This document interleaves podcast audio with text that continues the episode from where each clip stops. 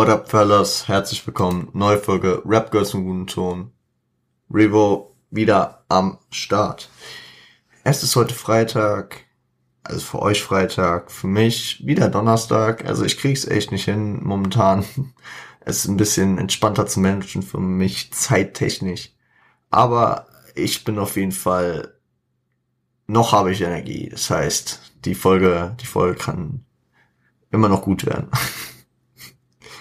die kann noch gut werden. Ähm, genau.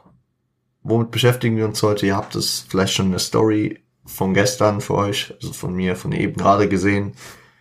Ihr habt es wahrscheinlich im Titel gesehen und ihr hättet es euch vielleicht auch denken können, weil wir ja momentan bei den Army-Alben auf einem 80-Stretch sind, dass eventuell dieser Künstler auch da irgendwann stattfinden wird.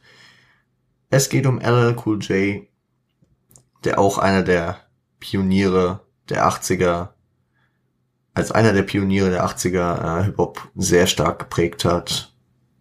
Bis heute.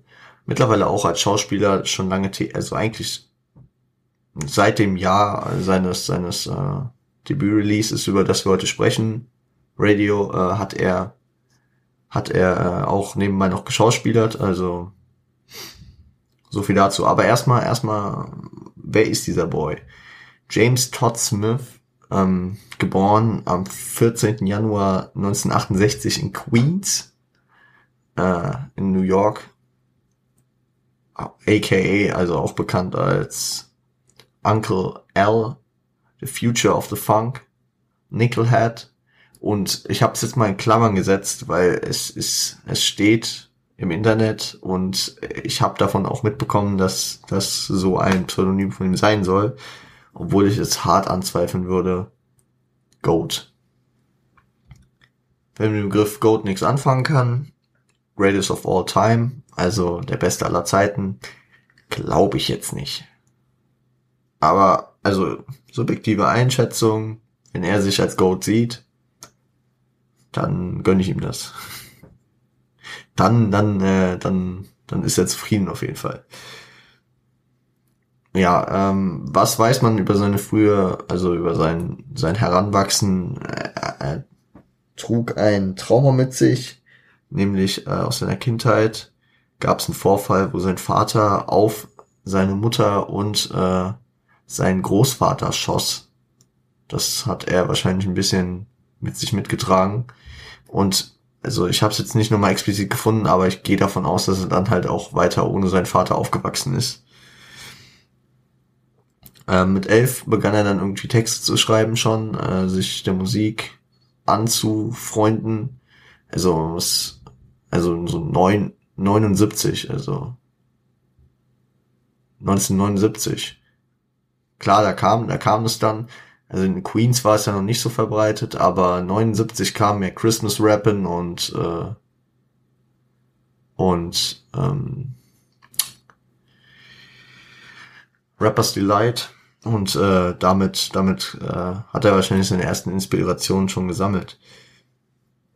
Mit 16 äh, hat er dann ähm, angefangen sagen wir mal, zu recorden auch. Also sein Opa hat ihn immer sehr unterstützt, ihm Equipment, äh, sag ich mal, beigesteuert, dass er da weitermachen konnte. Und mit 16 äh, stoß er dann auf, ähm, stieß, stieß er dann auf Def Jam. Ich glaube, das wichtigste Label der damaligen Zeit. Ähm, wir haben Def Jam ja schon mal thematisiert, als es um Run DMC ging. Und ähm, ja, dieses Album ist komplett auch produziert von äh, Def Jam, aber dazu gleich. Also mit 16 signte er dann bei Def Jam, brach dafür die Schule ab, das war dann 1984. Ähm, also er wurde dadurch verleiht, die Schule abzubrechen, dadurch, dass äh, eine Single ziemlich erfolgreich war. Ich glaube auf 17 äh, Billboard, also Billboard Platz 17 gechartet. I Need a Beat ähm, ist hier auf dem Album auf jeden Fall der Remix drauf. Äh, ein sehr nicer Track und genau. Von dort an arbeitete er an seinem Debütalbum, was wir heute besprechen und was am 18. November 1985 mit elf Tracks in etwa 47 Minuten zusammengefasst äh, erschienen. Zur Produktion habe ich eben schon fast angeschnitten. Es ist, ähm, abgesehen von dem Remix, der noch von jemandem dann gemixt wurde, äh, ist es äh, fast komplett von, also eigentlich komplett von, von Rick Rubin produziert. Rick Rubin, der eine Teil von Def Jam, von der Spitze Def Jams. In dem Feature ist tatsächlich auch Russell Simmons, der andere Teil von Def Jam drauf und ähm, genau. Ich hoffe, ihr habt ihn schon gehört. Eben einer der legendärsten Tracks äh, der 80er Jahre. I Can't Live Without My Radio. Ist eine Ode an die Boombox von damals, den guten alten Ghetto Blaster, mit dem man damals durch die Straßen gelaufen ist, irgendwie Tapes gehört hat, auf laut aufgedreht hat und sag ich mal äh, die ähm, die ganze Stadt mit unterhalten hat weil äh, das thematisiert er hier auch, dass er damit natürlich nicht wie auf Headphones, nicht wie mit einem Walkman für sich seine Musik hört, sondern damit polarisiert, damit im Mittelpunkt steht und äh, natürlich damit auch andere entweder belustigen oder belästigen kann. Zwei äh, Wörter, die sehr ähnlich sind, aber sehr unterschiedliche Auswirkungen haben. Genau. Und äh, da habe ich, als ich den Track jetzt nochmal gehört habe, habe ich auch mal drüber nachgedacht. Fun Fact, das ist, also ich habe damals in Deutschland nicht gelebt. Ich habe damals generell nicht gelebt. Aber ähm, so, man hat's, man hat's ja immer so mitbekommen. Also so wie ich aufgewachsen bin, so äh, die Filme und was auch immer. Da wurde New York immer so charakterisiert, dass da Leute mit so Boomboxen rumliefen. Und in Deutschland ist mir das nie so aufgefallen und ich habe das nie erlebt. Und ähm, er hat dann so das Gefühl, dass so 2014, 2013, 2014, 2015, als dann diese ganzen Bose-Boxen, die äh, Yui Booms von Logitech, es gibt auch noch viel tolle andere Marken, Teufel, was auch immer. Ich, äh, ihr wisst, ich krieg eh kein Geld dafür. Äh, als die hier so äh, begannen populär zu werden, ähm, dass sich, dass sich so die etablierte Gesellschaft so drüber aufgeregt hat, ja, die, die hören das in der Bahn, was ja auch scheiße sein kann und so. Und da sehe ich halt e- extrem wieder diese Parallele, dass man bei allem sagt, was in den USA ist, irgendwann kommt es auch nach Europa, nach Deutschland. Aber die USA waren da einfach mal wieder 30 Jahre voraus. Und ähm, was, also dieser Track sagt natürlich auch charakteristisch was äh, über über äh, Jay aus, nämlich dadurch, dass er die, dieser Typ ist, der durch die Hood läuft mit seiner Boombox äh, auf der Schulter und die ganze Stadt mit belustigt, ähm, zeigt es, dass äh, er auf jeden Fall kein introvertierter Typ ist, der nicht gern polarisiert, weil dann tust du sowas nicht. Natürlich stehst du damit im Mittelpunkt. Und ich glaube, ähm, natürlich, natürlich auch wenn du dann Künstler und speziell auch Rapper wirst, dann äh, willst du das auch. Aber das finde ich sehr interessant, dass auf seinem Debütalbum auf dem ersten Track direkt so ähm, so erkenntlich wird. Fühle ich. Ähm, was er dann noch thematisiert ist, äh, dass sein Radio äh, auch äh, Probleme und Neid, die erstmal davon ausgelöst werden, so ey, läuft vielleicht scheiß, also gefällt dem Ticker von der Ecke nicht, und äh, er könnte ich auch abziehen, weil er hat kein Radio. Äh, aber dann, dann, ähm, also dann dreht er das Ganze wieder um und äh, beschreibt es halt so, dass er dann halt die Musik von dem Ticker anmacht und so, somit ein Gemeinschaftsgefühl, eine Zufriedenheit für alle aufbaut äh, und so statt mit einer Gun halt mit Musik äh, seine Probleme regelt. Eigentlich auch ein nice, nices Ding. Mm -mm -mm. Genau. Das schon mal gut warm gemacht mit dem Intro. Natürlich kann ich nicht, äh, kann ich wieder nicht zu jedem Track äh, ganz ausführlich werden, ähm, aber es gibt einige Tracks, wo es natürlich wieder mehr zu berichten gibt. Genau, äh, dann gönnt euch den nächsten Track, äh, You Can't Dance. Viel Spaß.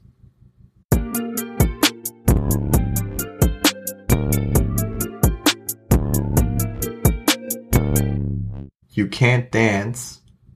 Ich sag's jetzt nicht immer dazu. Das Album ist produziert von Rick Rubin, ihr wisst Bescheid. Während wir eben bei uh, I Can't Live Without My Radio ähm, eine Ode an seine Boombox, was natürlich ein großes Element des Hip-Hops in den 80ern war. Äh, wenn wir das eben gehört haben, hören wir jetzt eine Ode an eins der vier Elemente. Vier Elemente ähm, ist in Deutschland vielleicht doch erst durch Kollege und Farid Bank 2013 bekannt geworden. Nein, Spaß. Aber ähm, die vier Elemente des Hip-Hops sind äh, ja bekanntlich B-Boying, B-Boying, B-Boying, ähm, Graffiti, MCing und DJing. Also ein MC ist genauso Hip-Hop wie ein DJ, wie ein Writer und wie ein B-Boy.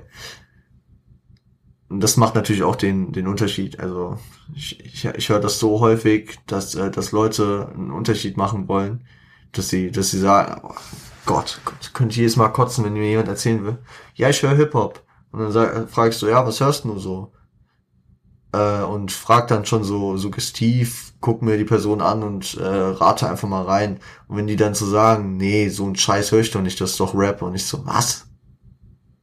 So. Das ist, äh, keine Ahnung. Also das ist so. Kann man das, kann man das mit irgendwas vergleichen? Ja, genau. Das ist so, wie wenn du sagst, äh, ich, äh, ich, ähm, ich hätte gern Berliner und äh, jemand dir ein Krebbel mitbringt und du sagst, hä? Nee, nee. So ist the same shit. Rap gehört einfach zur Hip-Hop-Kultur dazu. Hip-Hop ist die Kultur, für die, die es noch nicht verstanden haben. Hip-Hop ist die Kultur, die aus diesen ganzen Elementen Graffiti, ähm, äh, Breakdancing, DJing und äh, Rappen besteht. Und zu Kultur gehören dann natürlich auch noch so, also so kulturell äh, Markenzeichen, wie auch die Kleidung. Die Kleidung kann auch Hip-Hop sein. Kleidung kann nicht Rap sein, aber Kleidung kann Hip-Hop sein, wenn ihr versteht, was ich meine. Und äh, keine Ahnung, irgendwie, ich, ich dachte früher mal, Skaten gehört noch irgendwie dazu, aber das ist dann halt so subkulturell. Also da gibt's natürlich dann verschiedenste Ausprägungen.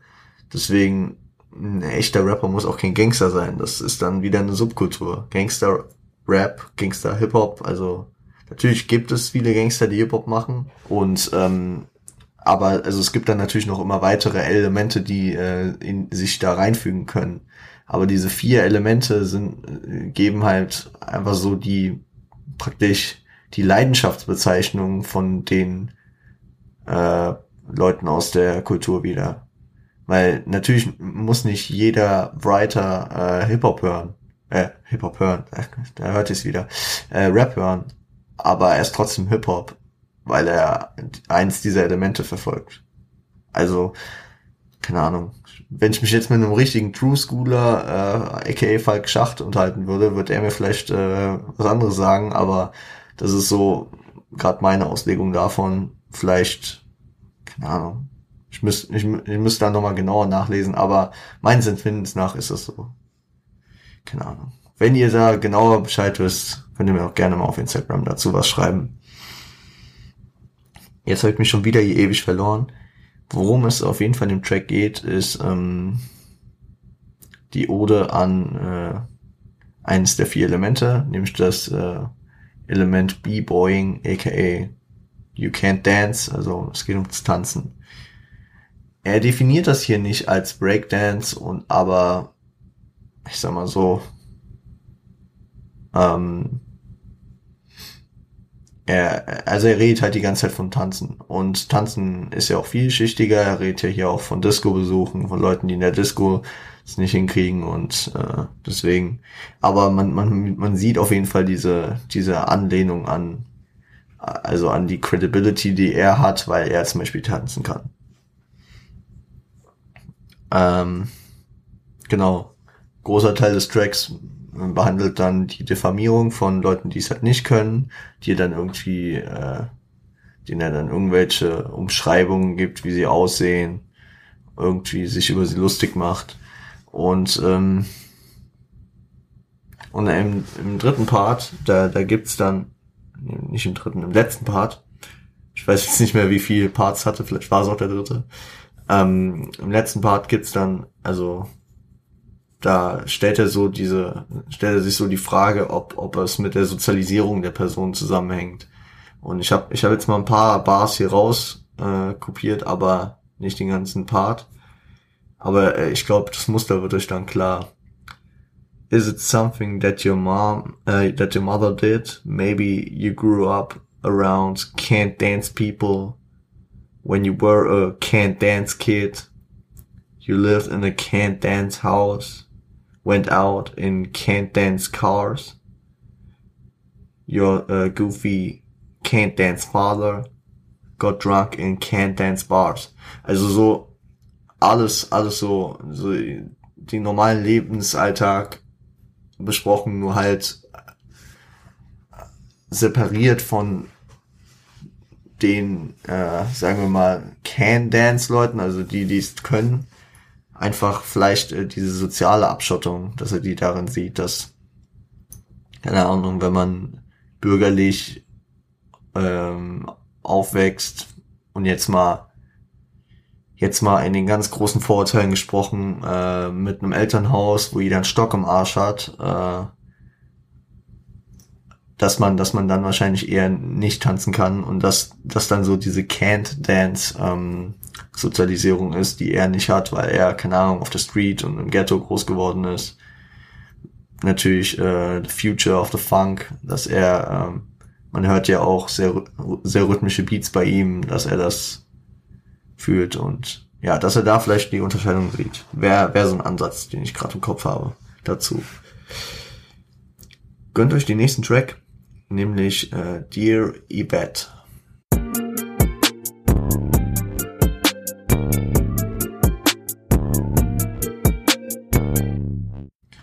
An sich ein nicer Track, natürlich ein bisschen makaber. So, ich denke nicht, dass Yvette eine reale Person ist, aber äh, trotzdem geht, also es, es, es hat so einen konservativen Touch auf jeden Fall, weil es ist, es, es wird häufig halt, also da, da, da sieht man halt in den Ursprüngen Hip-Hop schon wieder diese, äh, die, sag ich mal, unterschiedliche Darstellung. Weil wenn, weil wenn eine Frau, also jetzt mal plump gesagt, wenn eine Frau mit mehreren Typen was hat, gilt sie gleich als Ho. Und wenn ein Typ mit vielen Frauen was hat, ist er ein krasser Typ, ein Motherfucker, was auch immer. Also da, es wird unterschiedlich bemessen. Und ähm, zweiteres wird hier in dem Brief von ihm an Yvette praktisch dargelegt, dass er sie davor schützen will, dass sie oder praktisch sie davor warnt, dass ihr Ruf, ihre Reputation damit den Bach runtergeht, wenn wenn sie so offensichtlich mit so vielen Leuten was hat. An sich, also es heißt positiv wie negativ. Natürlich äh, kann es äh, von Vorteil sein, er macht sich Sorgen, irgendwie, vielleicht kann es gut gemeint sein, aber es hat halt diesen makabren Beigeschmack, der halt äh, im Hip-Hop-Game äh, immer mit am, mit am Start ist. Besonders, also eigentlich größtenteils bei den männlichen Rappern, aber klar. Ähm, ihr, wisst, ihr, wisst, ihr versteht hoffentlich, was ich meine. Das ist einfach diese unterschiedliche Bemessung, äh, was okay ist oder was sogar erwartet wird, was cool ist. Ja. Und was mir ähm, beim Hören aufgefallen ist, ist, ähm, dass ich einen Track vom ersten Kalim-Tape, äh, dem Track sehr ähnlich sehe, nämlich Mach nicht auf teuer vom 6-Kronen-Tape. Wir haben den hier mal besprochen. Äh, hört da ruhig nochmal in die Kalim-Folge rein. Äh, ist schon um einiges älter, also ich glaube, ich glaube, da war die Quali auch noch nicht so gut, aber gönnt sie euch oder gönnt euch einfach das 6-Kronen-Tape nochmal, weil ich immer zu jeder, zu jeder Zeit empfehlen kann. Das ist ein sehr nice Tape von 2014 und Kalim ein sehr äh, oldschool versessener und produktionsversessener Boy, der damals auf jeden Fall auch sehr, sehr auf 90s angelehnt äh, seine Texte und Musik komponiert hat. Genug Werbung für Kalim gemacht. Shoutouts gehen raus. Ähm, nächster Track, I Can Give You More. Viel Spaß.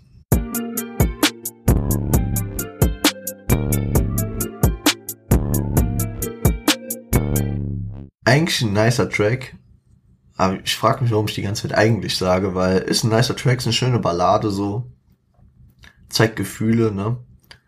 Ähm, anscheinend wurde der Track so als einer der ersten oder viele nennen ihn die erste Rap-Ballade. Keine Ahnung, dafür bin ich zu wenig bewandert in der Zeit damals. Ich habe das jetzt einfach mal in Klammern mir dahinter geschrieben, dass es irgendwie so ein common Ding ist. Aber, yo. Story, ja, die Story, ähm, ich will jetzt auch nicht ganz spoilern für die Leute, die sie hören wollen. Es geht halt irgendwie darum, dass er auf der Straße äh, eine trifft und er ist natürlich der Bessere. Also, er, also sie hat anscheinend einen Freund und äh, er ist besser für sie, der andere, der, der tut ihr nicht gut und wie man es halt kennt, ne? Und dann ist es auch nicht die Bitch, mit der er was will, sondern sie ist zu gut für das alles und äh, er kommt auch schnell auf den Punkt, dass äh, so, ich glaube, er sagt irgendwie, äh, um, please get my bride, also wer hat meine Braut? Und ich so, okay, Digi, was sie gerade kennengelernt. Aber manchmal hat man ja so Überschwungshandlungen, ne? Deswegen, ähm, ja, nicer Track. Ich mag ja auch generell Storyteller und da sind ja auf dem Album auf jeden Fall ein paar drauf. Und deswegen fühle ich, fühle ich. So, dann gönnt euch noch den nächsten Track und äh, der ja dazu dazu sage ich dann gleich was. Gönnt euch Dangerous.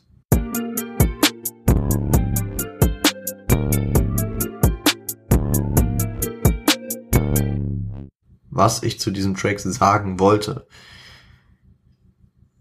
ist, ähm, dass er sehr in diese Schublade von Jam Master J und Eric B. on the Cut, obwohl der ja später kam, blablabla, ihr wisst, was ich meine, passt. Und es wurde mir auf Genius in der Anmerkung praktisch, wurde meine These, die ich entweder in der Run MC oder in der Eric B. und Rakim Folge äh, ausgeführt hatte, äh, bestätigt, dass, ähm, oder es wurde mir zugesprochen, dass, ähm, dass, äh, dass diese, dass diese äh, Tracks ähm, als Credit für den Produzenten oder den DJ in den 80ern gang und gäbe auf den Alben waren weil die Rapper sich auf dem restlichen Album komplett representen können und die DJs nie für sich selbst sprechen. Deswegen finde ich es auch hier extrem entspannt, dass er äh, seinem DJ, DJ Cut Creator äh, hier mit dem Track natürlich Hack verteilt.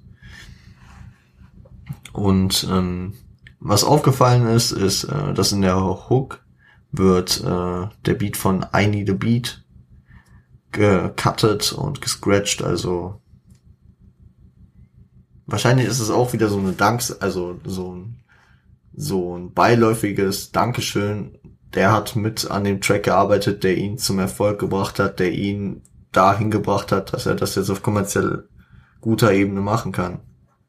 Und deswegen ähm, denke ich, ist dieser, ist dieser ist dieser Verweis da mit diesem, mit diesem Sample. Na, Sample ist mit diesem Cut halt. Wie dem auch sei. Könnt euch den nächsten Track, oh, gönnt euch den nächsten Track, ich sag gleich, wie er heißt.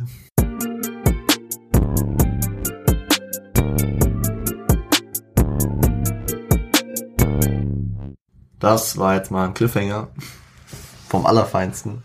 Besonders, weil äh, ich euch leider keine ordentliche Antwort geben kann. Auf Spotify steht er als Untitled.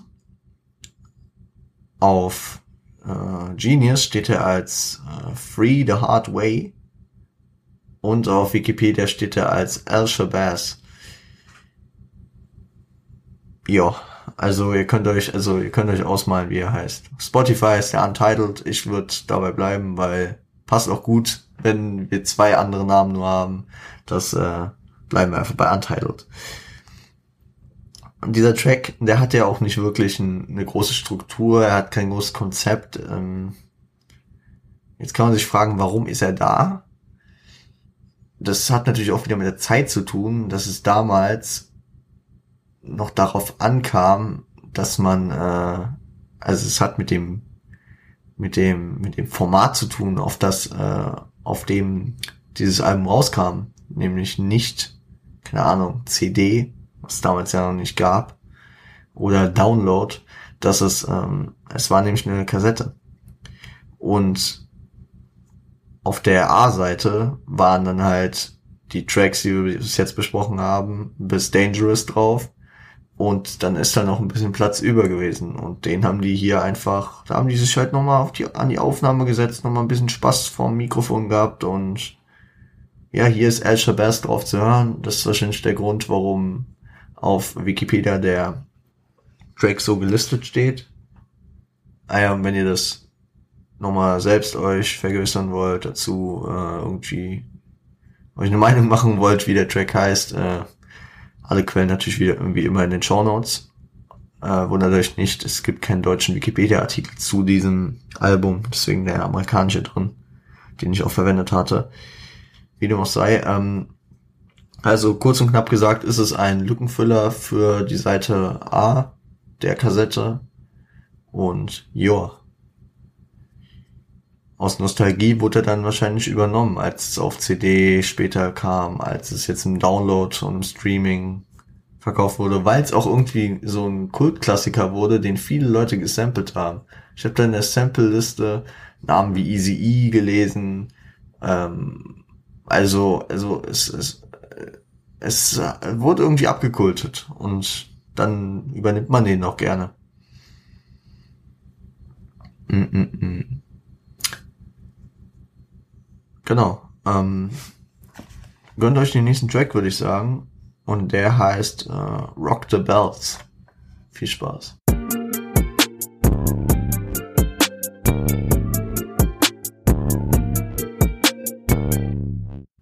Rock the Bells hat ein Sample, nämlich ACDC. Ähm, Flick of the Switch heißt der Track. Ich kenne ihn jetzt persönlich nicht. Aber ich glaube, man merkt auf jeden Fall diese, diese, diese, dieses Rock-Sample, einfach dieses akute, laute Gitarrenriff, was gespielt wird. Und es ist ja, es passt halt auch einfach in die Zeit. Ne? Also man muss halt sagen, er ist 1968 geboren. Dann bist du halt auch einfach mit Rock aufgewachsen. Ich meine, heutzutage, wenn du, wenn du jetzt, sag ich mal, in, wenn jetzt 13, 14 bist, dann äh, kommst du ja auch größtenteils nicht an Rap vorbei. Dann, egal wie du dich dann später musikalisch weiterentwickelst, hast du wahrscheinlich einfach so den Zeitgeist an Musik irgendwie mitgenommen. Und äh, die 70er waren ja geprägt von, keine Ahnung, Rolling Stones und ACDC und was auch immer. Da hast du natürlich auch viel Rock mitgenommen, was man hier musikalisch auf dem Album natürlich auch sehr viel hört. Ähm, was ich noch mir aufgeschrieben habe, ist auf jeden Fall, dass ähm, ich, ich, ich, ich erzähle ja wenig darüber, ähm, wo dieser Track praktisch, wo es eine Interpolation gab, also wo äh, wo man sich an diesen Track angelehnt hat. Ähm, aber hier wollte ich das auf jeden Fall dazu sagen, nämlich ähm, auf dem Track Old School von Tupac auf seinem dritten Album Me Against the World gab es den Track Old School. Ich meine, es müsste in der Hook gewesen sein, wo es einmal so ein so ein Mashup, so ein Mashup von verschiedenen äh, Lines von großen Künstlern vorheriger Zeiten gab und da müsste dann auch LL drauf gewesen sein. Natürlich einer der Pioniere der 80er. Das hat auch Tupac natürlich äh, anerkannt. Durch das Sample finde ich halt, ist der ganze Track sehr rocklastig, was nicht unbedingt verkehrt ist, was aber auch nicht unbedingt immer so meins ist. Ist, glaube ich, sehr stimmungsabhängig und ja, inhaltlich geht's halt auch äh, viel wieder darum, dass er halt höher ist als die anderen und ähm, sag ich mal die, diesen dass dieser kommerzielle Erfolg ihn so gepusht hat, dass er äh, jetzt von oben auf die anderen herabblicken kann. Was ich hier sehe und was, was später natürlich ähm, gefühlt die komplette Evolution äh, im Hip-Hop gegeben hat. Weil ich habe noch so das Gefühl, also das war früher so ein Teil, manche haben das so gemacht, keine Ahnung, so dieses Balling, das gab's halt immer schon irgendwie bei manchen Rappern, aber währenddessen gab's dann halt auch in den 90ern, Anfang der 90er gab's dann zum Beispiel Nas, der sich jetzt nicht darauf versteift hat, dass er krass Cash hat, sondern dass er halt ein Hustler ist, äh, so wie ein Jay-Z auch am Anfang. Das sind einfach die Hustler, die, äh, die Gangster, keine Ahnung, Tupac, äh, der Sozialkritiker, der äh, Menschenrechtler, Biggie, der natürlich große Hustler. Und heutzutage geht's natürlich sehr viel auf Flex. Also äh, nennt mir einen Rapper, der jetzt nicht mit irgendwas die ganze Zeit am Flexen ist der in der, ich sag mal, in der Mainstream-Szene unterwegs ist. Also, jetzt no, no front. Es, es gibt bestimmt, es gibt viele Rapper, die nicht auf dieser Flex-Ebene sind, aber diese Flex-Ebene ist natürlich äh, der Mainstream in den letzten Jahren geworden. Und ja, das ist hier schon zu erkennen gewesen. Wahrscheinlich, wahrscheinlich äh, war es, also ist es wahrscheinlich immer so, dass es äh, jede Subkultur, jetzt sind wir wieder bei Subkulturen, aber die, die Sub-Rap-Kultur ähm, zu unterschiedlichen Epochen, Zeitabschnitten unterschiedliche äh, Ausprägungen haben. Dass die, Neu die 90er haben safe den Gangstern, Drogendealern gehört lustig, die 2000er dann in Deutschland. Also man merkt einfach, und dann ab den Nullerjahren ging's äh, in den USA auf Balling, als dann 50 kam, keine Ahnung, Rick Ross. Ja, aber trotzdem waren Gangster immer noch da, es war so ein fließender Übergang, ne? Die, die, also ich glaube 50 hat dann, 50 hat so vom Gangster sein was er ja auch irgendwie war, ne? God äh, Shot Nine Times.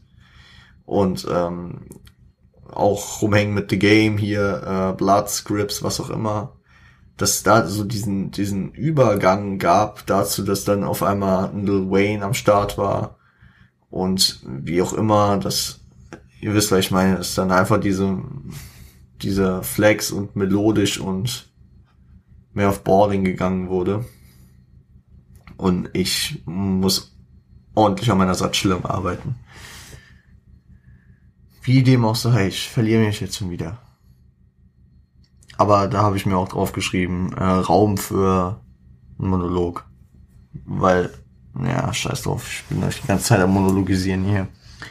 Wie dem auch sei, ähm, gönnt euch den Remix von I Need a Beat.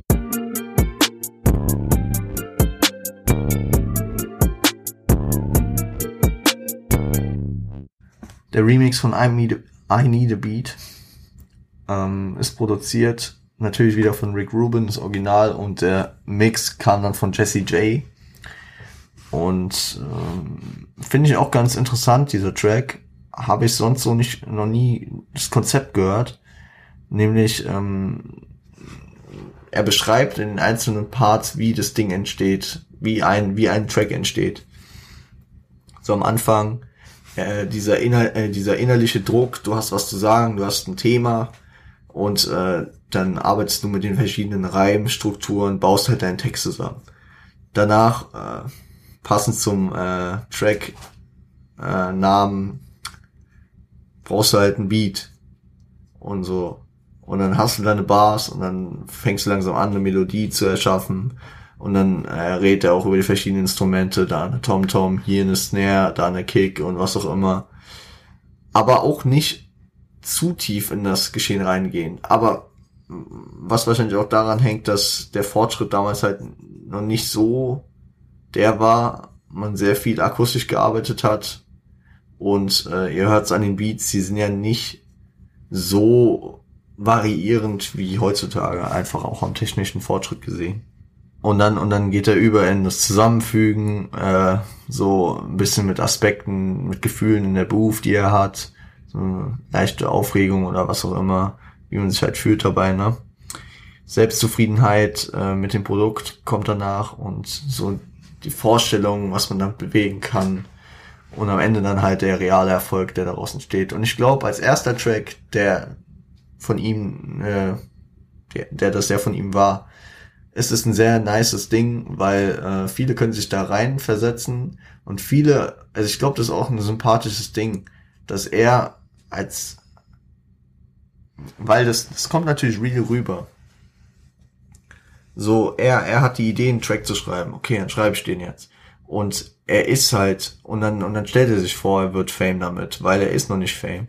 Wenn es jetzt ein etablierter Rapper macht, der seit 20 Jahren im Geschäft ist, dann denkst du dir so, yo, stellst du dir nicht gerade vor, weil du bist es schon. Und das ist mit so einem Track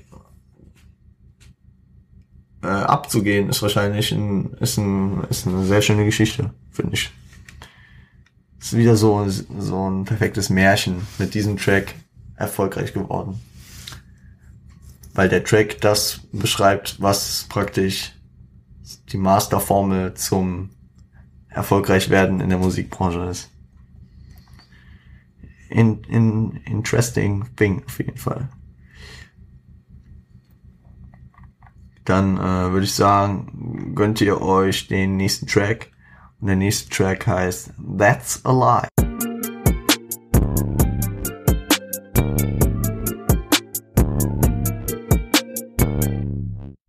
That's a Lie featuring Russell Simmons. Da ist er.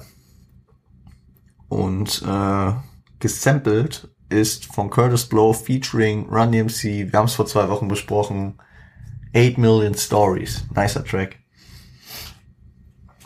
Und ähm, der Track baut halt so auf diesem Running Gag auf, dass äh, Russell Simmons halt als der als so ein Lügner bekannt ist, der die ganze Zeit lügt, dass sich die Balken biegen. Ähm, keine Ahnung, ich habe, ich finde, also das, äh, das Nice an dem Track ist halt die lyrische Aufarbeitung dessen, ne? Und deswegen habe ich hier auch mal wieder was raus kopiert, nämlich I'm sick and tired of stories that you always tell. Shakespeare couldn't tell a story that well. See, you're the largest liar that ever was created. You and Pinocchio are probably related. Also finde ich finde ich nice, wie er so mit diesen wie er mit Hyperbeln arbeitet, mit Übertreibung, mit äh, Sinnbildern, mit Personifikation, dass er da einfach jeder, jeder, wenn er, wenn man Pinocchio hört, denkt man an Lügen. Und dass er dann so die in Verbindung setzt, dass er sagt, so Geschichten, die du erzählst, kann ich mal Shakespeare erzählen. Mal, ähm, kreiert nice Verbindung, finde ich. Und sonst, sonst halt auch mal angenehm, eine andere Stimme auf dem Album zu hören. Weil äh, sonst war ja vorher nur Asher Bass zu hören, sonst ist hier LQJ für sich auf dem Album und äh, ja, so viel zu dem Track. Gönnt euch den vorletzten Track, You'll Rock.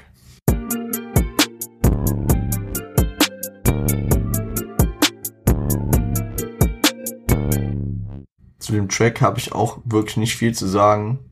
Zu dem Track kann man auf jeden Fall sagen, ähm, er ist wieder am Ballen und er ist superior. Sonst, ähm, also es ist halt so ein Track, er, er ist der krasse, er ist auch krasser MC, die anderen macht er alle fertig mit ein paar Bars. Muss ich jetzt, also fühle ich nicht da jetzt noch tiefer drauf einzugehen. Dann gönnt, gönnt euch einfach den letzten Track, I Want You. Nicer Track. Viel Spaß damit.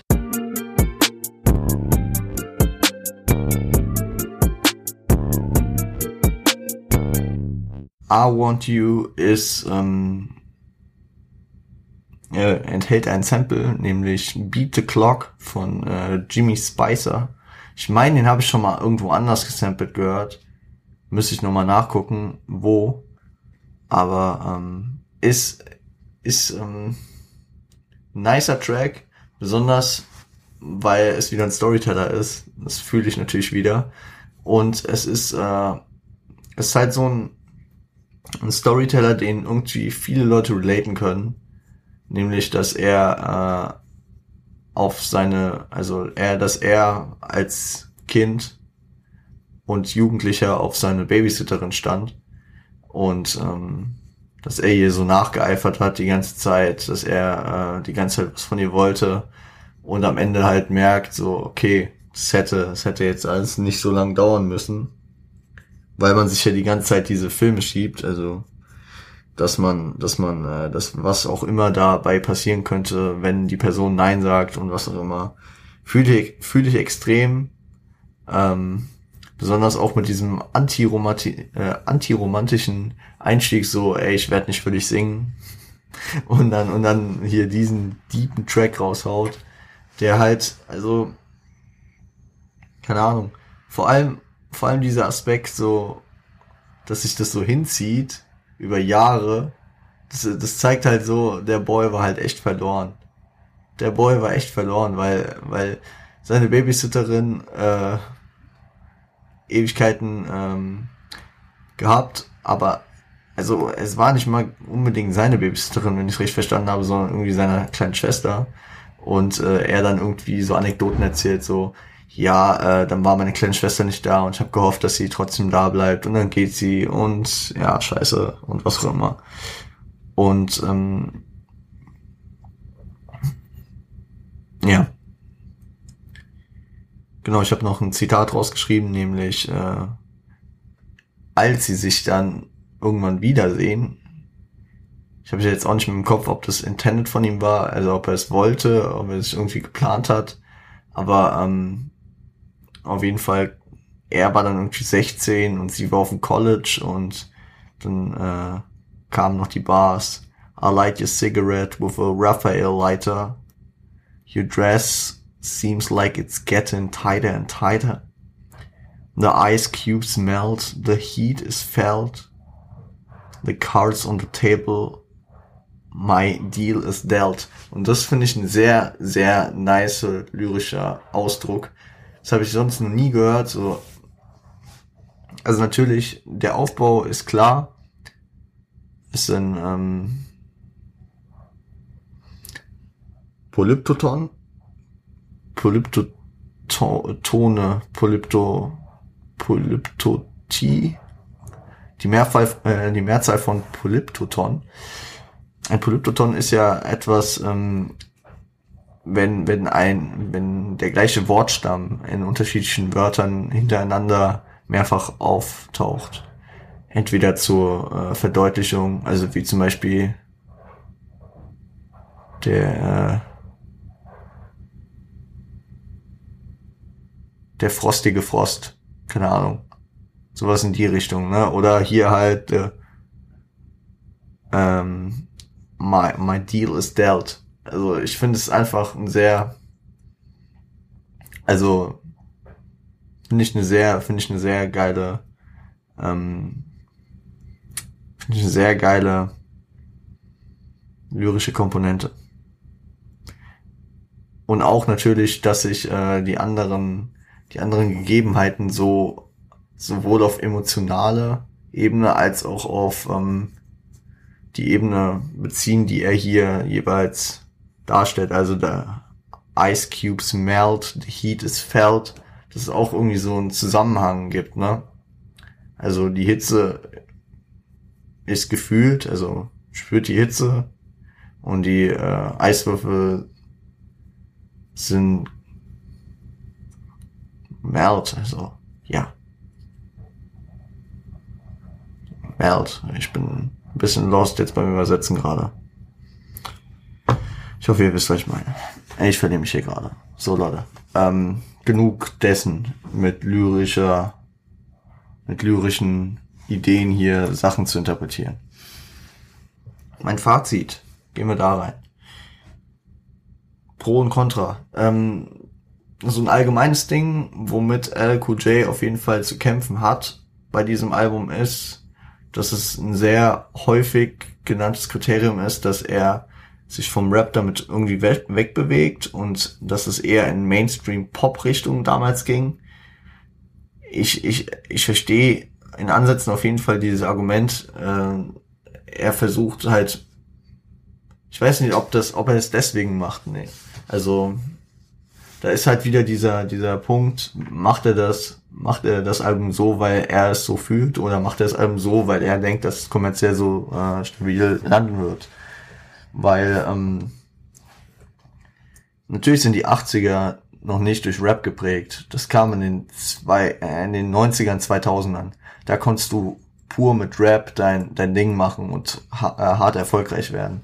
In den 80ern war noch sehr viel, also bei den erfolgreichen Rappern wurde sehr viel mit Rock gearbeitet. Also das hat man hier gemerkt, dieses ACDC ähm, Sample, auch die äh, auch die Namen der Tracks. Also wir haben ja den Track äh, Hell Hell the Rocks oder wie heißt er? Ich bin sorry. Rock the Bells. Fail. Rock the Bells ähm, und der andere You'll Rock. Also, das ist erstens, wenn du die Trackliste siehst oder vom Track hörst, dann, dann bist du natürlich als, sagen wir mal, Mainstream-Musikhörer der 80er Jahre dann eher verleitet dazu zu hören. Als wenn, als wenn du als komplett credibil, äh, credibil, kredibiler Rapper dastehst, nur mit deiner Baggy Pants und äh, auf gar keinen Fall irgendwelche Einflüsse von anderen Sachen dir aufnimmst. Aber ich finde halt, also im Endeffekt, ich, ich feiere die Lyrics, ich feiere äh, die Beatproduktion, ich feiere sein Flow und ähm, es sind, es sind auf jeden Fall einzelne Tracks drauf, die ich äh, auch in meine Playlists packe weil, äh, weil die einzelnen Tracks mich einfach überzeugt haben. Was ich in den 80ern halt leider selten habe, dass mich einzelne Tracks so überzeugen, dass ich nicht einfach sage, ist auf jeden Fall ein stabiler Rapper, den äh, ich feiere seinen Style und den ähm, den pumpe ich jetzt. Das ist halt der Unterschied, ne? Also ich also für mich Rakim ist äh, Top 5 Rapper aber ich höre jetzt nicht den ganzen Tag Paid in Full. Wenn ihr versteht, was ich meine. Ich feiere einfach die Skills von Grandmaster Flash, aber ich höre den jetzt nicht den ganzen Tag lang. Und da und und dann gibt es halt bei bei den meisten dann so ein paar Tracks, die rausstechen und die es dann für mich dazu bringen, dass ich sage, auch wenn ich das einfach von der Art, von der von der äh, von dem musikalischen Aufbau einfach nicht den Tag über höre, sondern ab und zu dann mal sage, okay, jetzt habe ich mal Bock auf 80s, dann höre ich das. Ähm, ich habe schon wieder den Anfangssatz vergessen. Es geht, auf, es geht auf jeden Fall darum, die meisten Künstler haben diese Tracks, diese paar Tracks, dass ich, die, dass ich die in Playlists packe und auf diesem Album sind davon auch welche. Und die werde ich hier auch in die Playlist packen nämlich ähm, zum einen äh, Can't Live uh, Without My Radio. Was packe ich euch noch rein? Mm -mm -mm. Ich will das jetzt wieder komplett äh, professionell machen. Ja, I Need a Beat muss ich reinpacken. Ist auch ein nicer Track. Und äh, I Want You werde ich reinpacken. Das sind auf jeden Fall drei nice Tracks. Ich hoffe, ihr habt sie gehört. Wenn nicht, dann nicht. Aber nochmal zurück zu, ähm, zum Fazit. Nices Ding. Pionierding.